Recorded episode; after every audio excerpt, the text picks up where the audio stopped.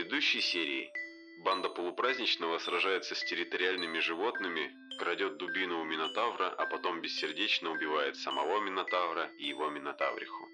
И в конце бесславно погибает за права угнетаемых орочих меньшинств. Здесь есть место только для насилия и грабежа, но сможет ли следующая группа искателей приключений это изменить? Ответ на это вы узнаете сегодня, в очередной раз отправившись с чайным паладином в запретные земли.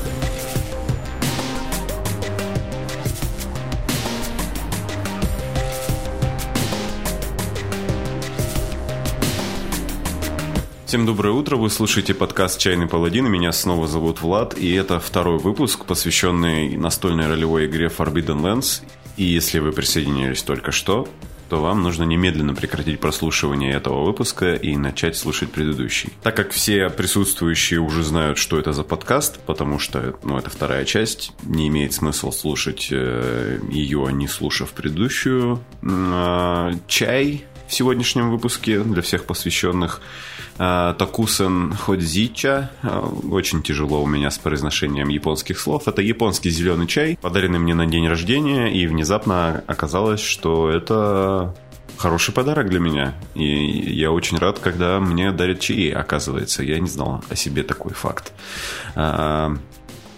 Все, кто захочет узнать про Forbidden Lands еще больше после прослушивания данного подкаста или вместо него, могут также ознакомиться с подкастом «Зайду позже» от паблика «Ролевой подвал». Э, ребята делают классный э, подкаст про ролевые игры для продвинутых уже пользователей. В противовес, э, собственно, чайному паладину, где я стараюсь максимально, ну, скажем, популярно рассказывать про эти все настольные увлечения. По моим ощущениям, Опять же, подкаст «Зайду позже», он для хардкорных любителей ролевок, поэтому все те, кому нравится «Чайный паладин» как раз вот за обзоры настольных РПГ, но при этом желающие более хардкорного и подробного, наверное, разбора любимой системы с применением вот характерных для ролевиков э, терминов, более узких таких, э, мало знакомых, обязательно должны ознакомиться. На прошлой неделе ребята позвали меня обсудить Forbidden Lands. Вот здесь я сейчас вставлю небольшой кусочек из этого обсуждения, чтобы просто вы понимали, как это все звучит. Идет. Ну, у нас на самом деле я бы сравнил вот эти наши все приключения. Если кто смотрел э, фильм Монти Пайтон в поисках э, Граля священного, выглядело это все примерно так, как будто бы вот люди в занавесках и с деревянными мечами э, выходят буквально за, в соседний гекс за городом. У них начинается сразу какая-то адская фигня, они поскальзываются. Они сразу почему-то уже в грязи, сломанные руки, их насилуют орки там, то есть тут собака пробегает там. Ну, если это типа закос по старую школу, то, скорее всего, вам данная ситуация и играете, собственно. Там, ну, да. скорее всего, максимум, что есть, это какие-то гайдлайны по тому, что может случиться, если произойдет то-то или произойдет то-то. Ну да, по, по факту, как бы, вот э, участие в этом... Нам не особо хотелось вообще, на самом деле, слушать там какую-то историю, какой-то сюжет. Мы пришли сюда вот воровать там, замок строить. Замок мы так и не построили, к сожалению. Но вот, вот такие, такими, такими вещами заниматься хотелось. А, в какой-то веке вот мне почему-то всегда хотелось попробовать поиграть в ролевую игру, где прям жесткий менеджмент ресурсов э, всяких разных. И вот мы, нам удалось в это поиграть. Мы прям считали там, а вот еда у нас есть, ага, нету, короче. И главный вопрос, один из главных вопросов, давайте так, это смертность. Я вводил олдскульный модуль, я делал хомрулы по путешествиям, и все равно чертовы ублюдки не хотели умирать. Я всеми силами пытался сделать фэнтези факин Вьетнам в Кулонге, где вы сидите в болотах и отстреливаетесь от гуков. Итак, напоминаю, что это подкаст «Зайду позже», рекомендую к ознакомлению. Переходим к, собственно, выпуску и продолжаем приключаться в запретных землях. Как вы все прекрасно помните, приключения банды полупраздничного закончились э, довольно болезненно и внезапно. Но так как нам безумно понравилось страдать на свежем воздухе, уже в следующей сессии, к следующей сессии мы собрали новую банду И в отличие от предыдущей, я не буду сейчас придумывать ей название, потому что придумывать новые вещи сложно. Итак, э, банда у нас состояла из, собственно, меня, гнома-файтера. В этот раз, ну да, большая разница. С орков перешли на гномов. Вот. Э, полурослика-охотника. Его взял игрок, который не наигрался гоблином-охотником. Э, плута отравителя Вульфкина, это такие люди-волки. Его взял тот самый полупраздничный, и педлера мелкого торговца губной помадой. Если ты считал отсылку, просто улыбнись и подними большой палец. Его взял чувак, игравший за друида до этого.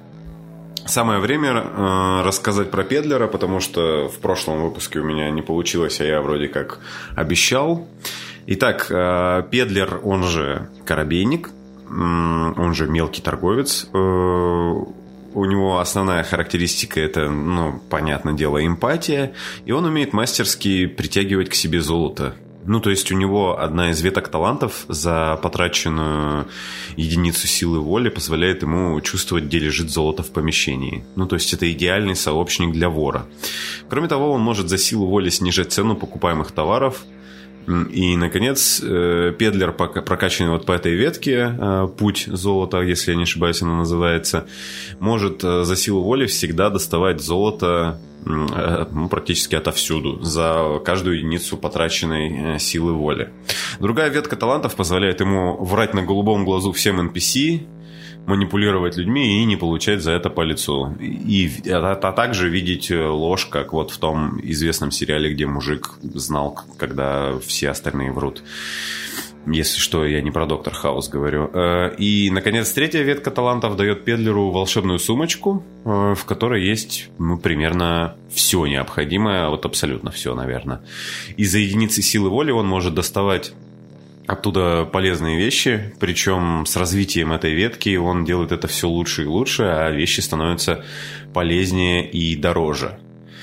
А, как вы понимаете, в будущем, забегая вперед, могу сказать, и в подкасте ролевого подвала я это упоминал, что основным ресурсом в нашей пачке, одним, одним из самых важных ресурсов, было, была сила воли у Педлера, и чтобы он мог доставать все нужные нам вещи в приключении. Э, резюмируя, если вы хотите играть бухгалтером завхозом и при этом быть лицом вашей пачки, то Педлер хороший для вас выбор.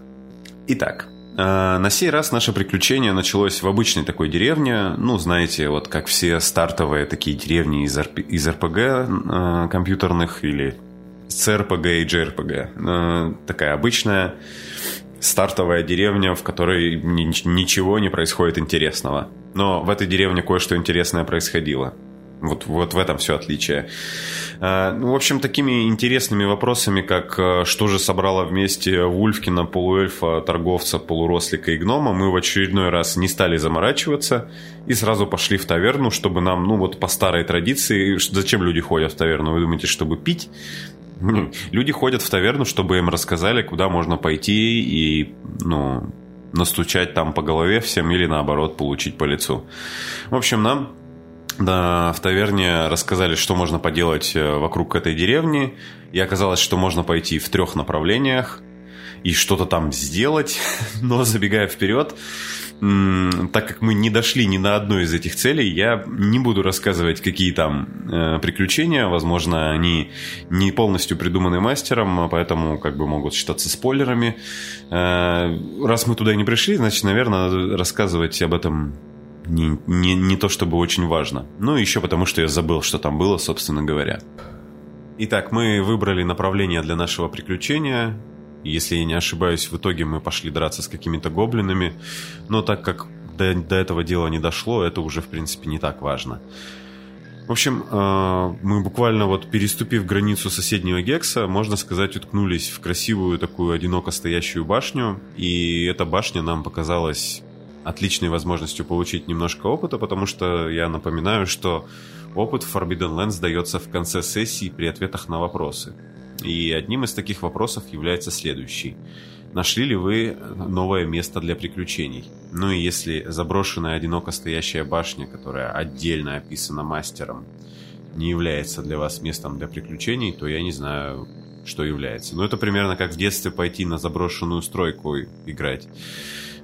Опыта, наверное, получишь примерно столько же, а еще и кучу впечатлений. В общем, подойдя поближе, мы обнаружили, что окна и двери у башни заколочены, и просто так нам зайти поприкручаться не выйдет. Но можно немножечко вот забраться наверх и посмотреть вон в ту дырку, которая там красуется в стене. И для того, чтобы это сделать, нужно пройти проверку навыка Move, который отвечает за все ловкие перемещения в игре. Э, самый ловкий в нашей пачке был охотник Халфлинг, поэтому выбор как бы был очевиден. Ну и, наверное, э, вот здесь э, у нас есть неплохая возможность обсудить механику помощи, ну или ассиста, кому вот как больше нравится, для своих товарищей.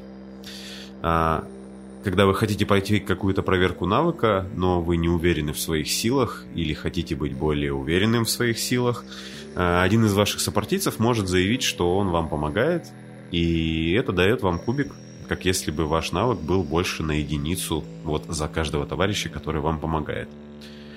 Только вам э, нужно логично объяснить мастеру, как вы помогает, и убедить его, что это реально может помочь при прохождении проверки.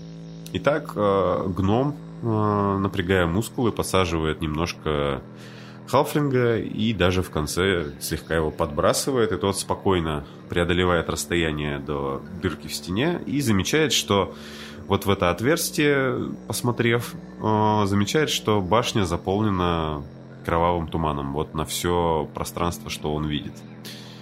А вы как бы, ну, не хотите попасть в кровавый туман. Но есть позитивный момент, и он э, заключается в том, что те места, на которые попадает э, солнечный свет, вот э, на них кровавый туман не наползает. Это вот у нас э, Халфлинг заметил, и тут у нас появилась как бы гениальная идея расширить дырку в стене, но она была встречена замечанием того, что, во-первых, полурослик как бы не может ковырять стену, при этом вися на ней без всякого там альпинистского снаряжения – а мы на тот момент даже не успели достать веревку из сумочки Педлера. Ну а во-вторых, ковырять стену полуразрушенной башни без риска ее полностью обрушить может только парень с навыком строитель, которого у нас, конечно же, не было. Э, ну, не с навыком, с талантом строитель, да. Э, поэтому было решено залезть на вершину этой башни, посмотреть, э, что там есть, может быть, там есть сундучок. И, может быть, попробовать разобрать потолок. ну, или просто открыть люк, не знаю. Э, в башне ведь всегда есть люк на потолке. И, может быть, попробовать посмотреть э, кровавый туман там, ну, не до самого потолка, наверное, не знаю. В очередной раз, значит, Халфлинг э, проходит проверку мува. Теперь, к нему присоединяется еще и мой гном, потому что на вершине башни нужна грубая сила. Да, но вообще, в принципе, везде нужна. В общем, а, успешно прошли навыки, забрались на крышу, посмотрели. Нет, башня заполнена кровавым туманом примерно полностью. В общем, мы немного поорали с крыши о том, что мы не можем придумать никакого способа избавиться от тумана. И решили, что мы вернемся к этой самой башне, когда у нас будет побольше оборудования и опыта. И решили спускаться вниз. И вы спросите, как бы зачем я весь этот скучный эпизод рассказываю? Ну, во-первых, я уже вот так вот в игровой форме вам рассказал про механику ассиста. Но еще и за тем, что через вот буквально через в следующем предложении практически, которое я скажу, этот эпизод уже перестанет быть таким уж скучным. А, моему гному удалось прокинуть мув, несмотря на то, что у него была не очень высокая ловкость, но у меня было высокое везение, как у человека. Эм, ну, в смысле, у меня, как у игрока, было высокое везение. В общем, я спокойно спустился с башни, а Халфлингу это не удалось. Он не прокинул там ничего, э, даже после того, как запушил свои броски. И он полетел почти вот с самой крышей. И встретившись с землей, он получил большой урон в силу, а это, как мы знаем, грозит нам э, травмой. Оказалось, что у полурослика сломан локоть. Ну, так нам сказал мастер, кинув по табличке э, вот этих самых критических повреждений. Люди, которые знают анатомию, сейчас, наверное, удивились, узнав, что человек может сломать локоть. Ну, видимо, человек не может, а Халфлинг может. Ну, на самом деле, на тот момент мы тоже как бы особо-то и не протестовали. Э, ну, на самом деле выпала травма, которая по-английски называется severed э, arm, Э, ну, то есть рука превратилась, по сути, в мешок с, со сломанными костями. такая вся распухшая, перебитая, там тройной четверной перелом. И последствия у этой травмы в том, что персонаж больше не может э, пользоваться двуручным оружием. Ну, то есть вообще никогда. Я напомню, что Халфлинг у нас охотник, а значит, э, ну, вот этот конкретный был лучником. И, наверное, здесь классно осознавать, что твой персонаж, которого ты пару часов придумывал, а потом неделю допиливал напильничком, больше не сможет делать то, что он собирался делать, ну, примерно так вот всю игру. Ну, то есть всю, всю компанию, да. И хорошо еще, что это случилось на первой сессии, а ведь у нашего охотника были, ну, как бы очень такие э, большие планы на жизнь, стать успешным лучником, открыть там свою школу лучников, ездить с семинарами по деревням. А теперь ему всю, всю жизнь придется стрелять из прощи. А проща, как вы понимаете, это совсем не то же самое, что и лук. Даже репчатый. Ну, мы немного, так сказать, э, вот как говорят люди старшего возраста, покумекали и решили, что это уже как-то перебор и слишком олдскульно, и ну его нафиг. И коллегиально решили заменить эту конкретную травму в этом конкретном случае на просто сломанную руку на две недели. Но вы теперь знаете, что словить вот такой вот э, Forbidden Lens Moment, как я это называю, можете в любой момент. И остаться можете без руки, а возможно, что и без друзей. Не знаю почему. Решив, что вот прямо сейчас возвращаться в деревню без денег, ну, найденных, и со сломанной рукой будет не то чтобы классная идея, учитывая, что она, ну, как бы на соседнем гексе, и деревенские мужики, вот они стоят на крыльце, они курят, смотрят, как четыре неудачника не смогли справиться с башней, и если мы вот сейчас вернемся, то нас, наверное, все засмеют, а это нам, ну, как бы не подходит. Вот. Э, поэтому мы решили еще немножко попутешествовать, посмотреть, что тут есть интересного. Э, хотели, ну, пообещали этой башне, погрозили ей кулачком, что мы еще вернемся. Но, к слову сказать, мы так и не вернулись к этой башне, а я очень хотел сделать из нее Stronghold. В Forbidden Lands просто есть возможность превратить любое подходящее место в свою базу и отстроить там всякие классные штуки, типа кузницы, там, кожевенной мастерской, можно набрать себе армию наемников и совершать э, набеги там на деревни. Ну, в общем, заниматься те, всем тем, чем занимаются люди, у которых есть свой собственный замок. И, наверное, это было бы странно вот со стороны жителей деревни видеть, что четыре чувака пошли в соседний Гекс и построили там базу наемников, такой Outer Heaven. А, но вот в будущем, если мы когда-нибудь еще будем играть в Forbidden Lands, мне бы очень хотелось сразу начать с собственной крепостью. Потому что очень хочется поиграть в Castle Tycoon. Вот. А, здесь мы перескакиваем немножко в нашем повествовании вперед, потому что нам э, как бы там удалось немножечко попасть в такой спойлер для вас из книги мастера. Э, могу намекнуть, что мы немножечко подрались э, с монстром и получили артефактный кинжал. Но как мы это сделали, вы узнаете, если будете играть в Forbidden Lands. Э, ну, наверное если вам повезет и вам попадется такое же событие. После этой самой э, драки и получения прекрасного артефактного кинжала, мы поперлись на соседний Гекс и обнаружили там заброшенный дом на болоте, э, в котором мы решили заночевать. И то ли этот дом был уже кем-то занят, то ли находился в самой шикарной трясине на Гексе, но посреди ночи э, в дверь постучали довольно грубо.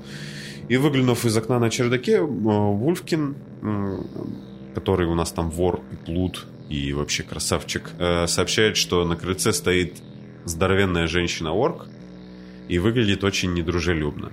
Так как переговоры с вооруженными людьми – это работа для воина, то мой гном берет топор, подходит к двери и начинает э, беседу вот с, с представительницей этой расовых меньшинств. Ну и как бы, ну как начинает беседу? Он начинает орать на нее э, дверь предусмотрительно он оставил закрытой.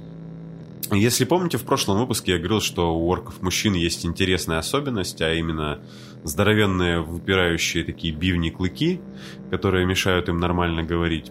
Так вот, э, к женщинам-оркам это не относится. И нецензурная брань у нее получалась вполне себе отчетливо, и мы быстро поняли, что, по ее мнению, мы не очень хорошие люди, и дом надо отдать, а самим надо быстро уходить. Всякие дипломатические доводы, э, они быстро себя исчерпали, и мои аргументы, что у нас есть как бы раненый полурослик, э, вот женское сердце не растопили.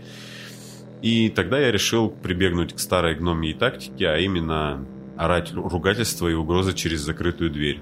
Я не особенно предполагал, что это придется делать через проверку скилла Manipulation, а через него в Forbidden Lands решаются все переговоры. Э, и еще в пылу перебранки я забыл, что эмпатия у меня равнялась двум. В общем, мне не удалось убедить орка уйти, и я решил попушить свой бросок, а это переброс всех кубиках, на которых не выпало шестерок, а у меня таких э, как бы кубиков с шестерками не было, а было всего два красных кубика, которые я перебросил и получил на них две единички. Э, это, что называется, э, в игровых терминах сломался по эмпатии. Э, в таких случаях возможно два исхода. Ну, если это происходит не в бою, ты либо впадаешь в режим берсерка и всех режешь на своем пути, либо становишься грустным и униженным. И, видимо, мастер в этот момент решил добавить огоньку, и мой гном почему-то очень сильно обиделся на женщину-орка, стал столбом и, видимо, заплакал. И в этот момент с той стороны двери э, как будто бы можно было услышать, что женщина-орк роняет микрофон на землю. Ну, то есть э, прошли вообще все шутки про мамку этого гнома. Дальнейшие события я помню очень смутно, потому что как раз в этот момент пошел курить. А вернувшись, мне, когда я вернулся, мне рассказали, что за время одной выкуренной сигареты Вульфкин спрыгнул на орка со второго этажа с отравленным кинжалом, и вместе с Педлером они умудрились эту арчиху забороть насмерть. Правда, во время всего этого Вульфкин умудрился получить критическую травму, несовместимую с жизнью. Надо сказать, что у нас был такой хоум-рул, что если твой персонаж погибает в ходе сессии, то он остается в живых до ее конца, э, и, видимо, как бы не зная, что его рана была смертельной. Ну, потому что просто погибнув в начале или в середине встречи, тебе остается только втыкать в телефон, и это как бы не сильно круто и подрывает вообще боевой дух в пачке. Ну, всегда грустно как смотреть, как другому человеку грустно. Эм, чтобы не потерять вот интерес к игре, э, весь опыт, заработанный твоим погибшим персонажем в ходе сессии, у нас переносился на следующего персонажа. Может быть, это не слишком олдскульно, но зато человечно, да и, в принципе, 4 5 ну, очка опыта, очков опыта большой погоды, наверное, не сделают при генерации следующего персонажа. Ну, вот, по крайней мере, у нас было так. Э, придя в себя, мой гном увидит побоище, окровавленных Педлера и Ульфкина и удивленного Халфлинга. А еще он обнаруживает у себя на голове модный шлем, который был... а еще он обнаруживает у себя на голове модный шлем, который был на Арчихе. Видимо, это был утешительный приз за мою попытку договориться. Решив, что с нас пока хватит приключений, мы отправились обратно в деревню, а учитывая, что мы отошли всего на два гекса, это у нас получилось супер быстро. Заселившись в таверну, мы обнаружили, что Ульфкину стало плохо, и он лежит без сознания, а значит сессия закончилась. Следующая сессия у нас началась с дележки имущества Вульфкина, потому что мы беспринципные мародеры и манчкины. Пока мы сидели в таверне и выпивали за упокой плута, Кажется, имя его так никто и не запомнил. К нам подошел молодой мускулистый полурослик, который представился не помню как, но сказал, что он работает здесь бардом. Этого персонажа игрок Завульфкина вместе с мастером накидали по таблице создания случайного персонажа. В общем, выпив нас за знакомство, а, мы обнаружили, что никто из нас не может пошевелиться. И вот здесь появляется живой здоровый Ульфкин, и под наше молчаливое удивление голосом мастера говорит нам, что мародерство это плохо, и он забирает свою часть золота и свой артефактный кинжал, после чего исчезает в закате. Учитывая, что он был мастером по ядам, нам повезло, что яд был нелетальным. И вообще, надо сказать, что мародерство это и правда плохо, и так беспринципно делить чужие пожитки это как бы перебор. Мы, мы немножко посидели с чувством вины и подождали, пока яд перестанет действовать. И сначала хотели догнать Вульфкина и забрать у него те немногие деньги, что он забрал у нас. Но в деревне нас удержала моя страсть к рукоделию. Мой гном, заявив, что без брони партии долго не протянет, э...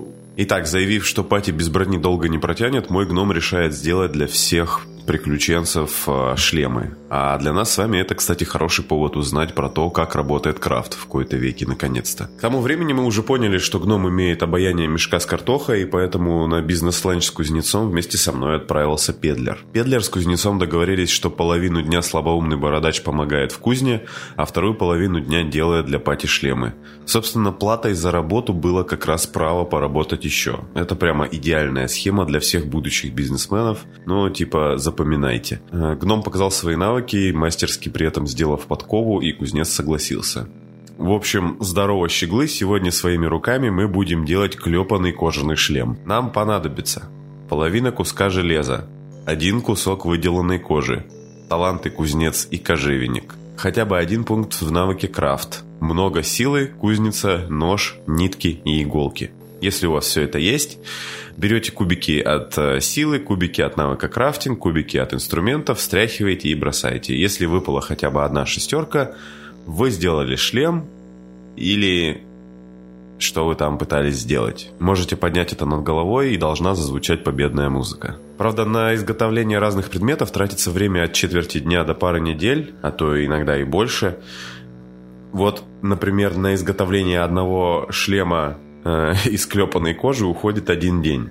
Так как я мог работать только половину дня, можете сами посчитать, сколько у меня ушло времени на три шлема, потому что у меня у самого интеллект равен двойке. Вместо того, чтобы просто скипнуть время, остальная апатия умудрилась ввязаться в сайт-квест. В один из вечеров, пока они пропивали наши общие деньги, к ним за столик подсела одна из старейшин деревни и сделала заманчивое предложение – Дело в том, что на окраине поселился лысый гном-пивовар, который делает вкусное пиво, и поэтому у него на пивоварне всегда тусуется много народу. Мало того, что они в это время не работают и не платят налоги, так еще и поговаривают, что они собираются устроить бунт и свергнуть легитимное сельское правительство. Неплохо было бы сходить на пивоварню и уговорить гнома не бунтовать. Как вы понимаете, придя на пивоварню, наши приключенцы, естественно, получили от гнома встречное, тоже очень заманчивое предложение пойти и убить старейшину деревни и устроить вечный Октоберфест. Но нам не понравилось, что гном оказался расистом, который очень не любит всех нелюдей, включая гномов, что довольно странно, учитывая, что он гном, хоть и лысый. Поэтому мы решили поддержать правящую партию. Вступайте в единый Рейвенленд. Настучав теть... Мы настучали тетеньке старейшине, что гном и в самом деле мутит воду, и нам в ответ предложили сжечь к чертям его пивоварню, как будто бы это несчастный случай. Делать это вызвался Халфлинг Барт, который утверждал, что он не только хорошо поет, но и хорошо крадется. В общем, у него действительно хорошо получилось прокинуть стелс, и он оказался в пивоварне, и в этот момент он обнаруживает, что пивоварня построена из камня, а оборудование в ней железное. Так как мы не додумались взять с собой ничего, что может нормально гореть, игрок за Халфлинга Барда устроил нам представление одного актера, рассказывая, как он берет, собирает масло из всех масляных светильников и обмазывает им э, деревянное перекрытие в пивоварне. В принципе, логично, что если сгорят балки, то пивоварня рухнет. Если бы я мастерил, меня бы такой ответ устроил, но Барт продолжил в красках описывать, как он промасливает тряпочки и укладывает их в самые горючие места. А затем, э, после этого зачем-то добавил, что масляные руки он э, вытер об штаны и снял с себя промасленные носки. Не знаю. И если вы когда-нибудь э, задумаете сжечь пивоварню, то знаете, что, во-первых, это уголовно наказуемо. Во-вторых, сначала придумайте себе план, как вы это будете делать. И в-третьих, не вытирайте масло, э, масляные руки об штаны и, и носки. Закурив папироску, Халфлинг рыбкой выпрыгивает в окно, пивоварня горит, а остальная апатия, немножко подождав, когда тушить уже больше будет особо нечего, с обеспокоенным видом выбегает из-за угла и начинает делать вид, что помогает при тушении. В общем, в ту ночь демократия в деревне в очередной раз была спасена, а утром моего гнома разбудили и сказали, что мы уезжаем. Какое совпадение, что я как раз в этот момент делал последний шлем. В награду за наш подвиг мы получили лошадку. Так закончилась сессия, которая могла быть потрачена на крафт шлемов, но стала довольно неплохим квестом про поджог. А если серьезно, ребята, правда, не пытайтесь это повторять. Поджигателей никто вообще не любит. После того, как мы покинули деревню, мы некоторое время успели поприключаться, но там, правда, действительно ничего особо интересного не было. За все это время единственный интересный случай для меня был, когда гном попытался сшить одеяло, потому что у нас не осталось других вещей, которые можно скрафтить, но было очень много шкур. И у меня со второго раза не получилось выкинуть ни одной шестерки, но гном имеет расовый талант супер целеустремленности, поэтому может перебрасывать свои кубики сколько угодно раз, пока у него есть а, очки силы воли. И примерно на третьем броске я выкинул 4 единицы на кубах характеристик, и этого мне на тот момент хватило, чтобы упасть без сознания прямо под то самое одеяло, которое я делал. Вместе с единичками, кстати, выпала одна шестерка, так что одеяло у меня в итоге получилось. Далее э, у нас был интересный случай, когда мы дрались на каком-то кладбище с то ли зомби, то ли призраками, и самый мощный из них начал делать на нас а, атаки страхом. Но это когда вы ночью светите себе фонариком на лицо снизу и рассказываете миллениалам, что PewDiePie больше не самый популярный в мире блогер. Объектом этого бесчинства был избран, угадайте кто, тот, у кого интеллект равен двум, то есть гном. В отличие от обычных атак, атаки страхом идут не в силу, а в интеллект. Ну или в смекалку, как ее еще тут называют. Если вы ломаетесь от таких атак по смекалке, вы кидаете свое увечье по таблице, которая называется хоррор. И защититься от э, таких атак можно только если у вас есть талант бесстрашный. Э, тогда ваша характеристика смекалки э, работает как броня, и вы можете кидать кубики, чтобы от этих э, атак защититься. Шестерки точно так же отменяют единицы урона. В общем, кинул я по табличке хоррор э, D66 и получил 64. Э, но 64 там это катато- кататония. Ваш персонаж просто стоит и смотрит перед собой и не реагирует ни на какие внешние раздражители. И длится это состояние D6 дней.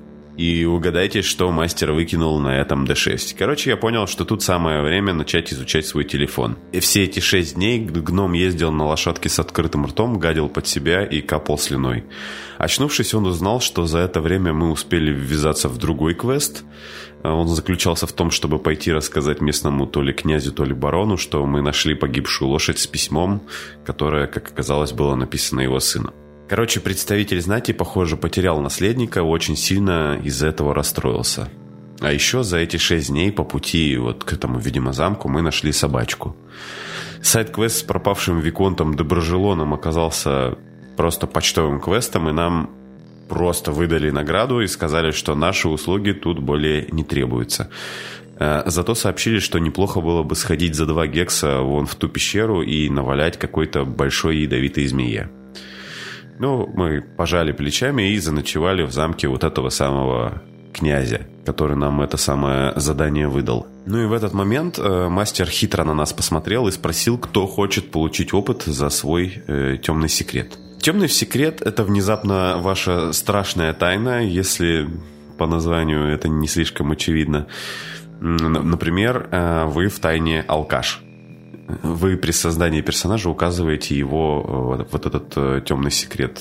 То есть какая-то вещь, о которой, если все узнают, то перестанут с вами дружить. Вот. Э, и в конце сессии вы получаете одну единицу опыта, если ваш темный секрет как-нибудь сильно помешал кому-нибудь из ваших сопартийцев.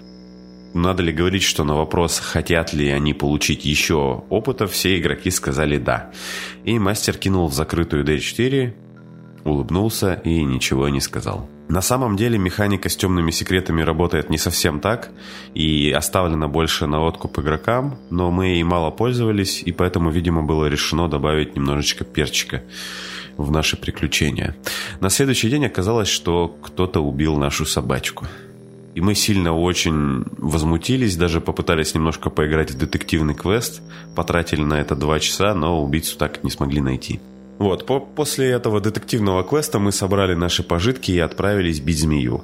По пути мы решили еще немножечко поохотиться, потом заночевать и набрать вот на всем этом выживаче э, силы воли, чтобы поскорее обнулить змею и закончить сессию с кучей опыта. Я напоминаю, что, например, э, файтер с ну, если у него очень сильно заполнена шкала силы воли, может э, просто дичайшее количество урона наносить в один ход. Ну так вот, э, на стоянке э, дежурил в этот момент педлер, и из леса к нему вышла лисичка и таким пропитым басом попросила у него еды и алкоголя.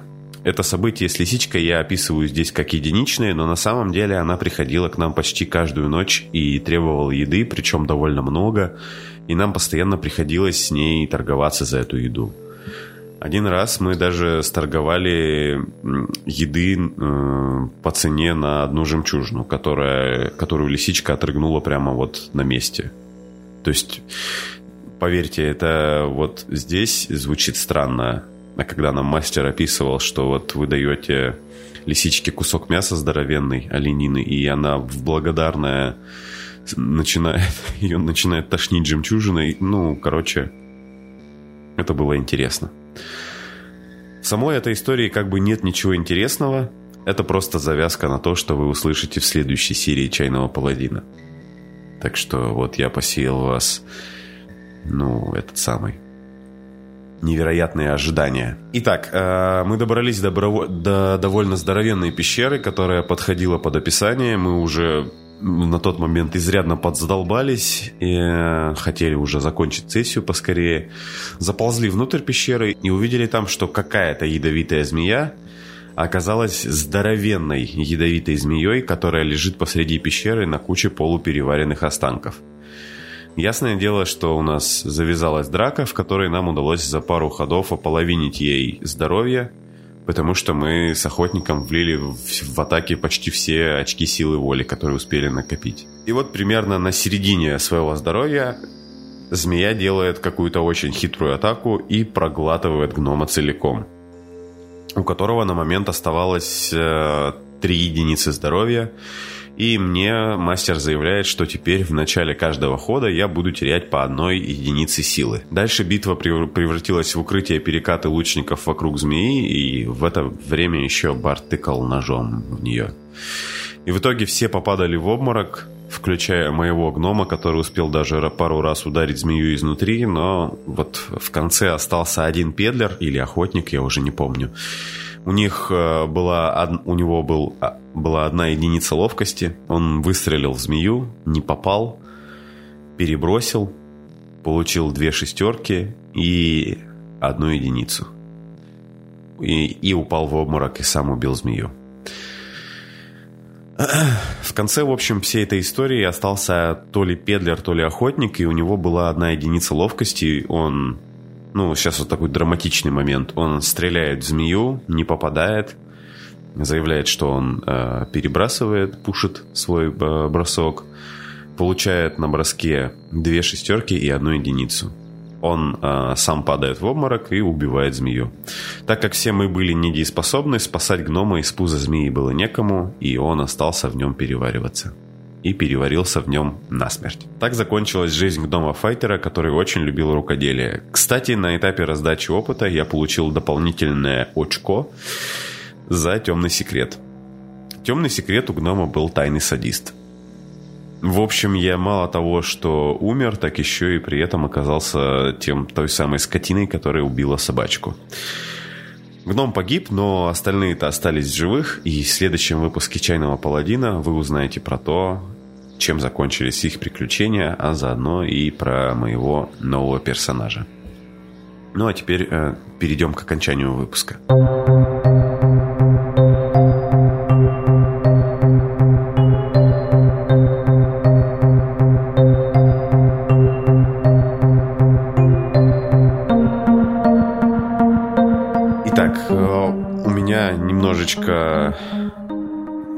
Жизненные обстоятельства сложились так, что мне пришлось э, вы, выпустить этот выпуск под конец недели. Э, если все правильно сделаю, то он выйдет в воскресенье. Здесь, в принципе, нечего добавить. Э, ожидайте третью серию на следующей неделе. На ней наш рассказ о Forbidden Lands, я думаю, что закончится. Сейчас расскажу про свои впечатления о чае. Напомню, что в начале выпуска я говорил, что это чай Такусен Ходзича. Это японский зеленый чай, э, разновидность улуна, насколько я помню. И э, при заваривании он дает вот такой Очень приятный вкус улуна и, возможно, даже отдает орехом или корой дерева. Если кто-нибудь когда-нибудь увлекался поеданием коры, то он, наверное, поймет, э, отдает он корой дерева или нет. Э, чай дает насыщенный темно-желтый цвет, близкий к цвету такого слабо заваренного черного чая.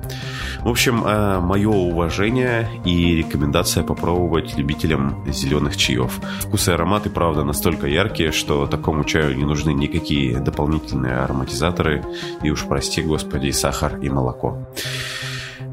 Короче, не буду больше затягивать. Всем спасибо, ждите продолжения. Напомню, что оно будет на следующей неделе. С вами был Чайный Паладин. Меня зовут Влад. Пока.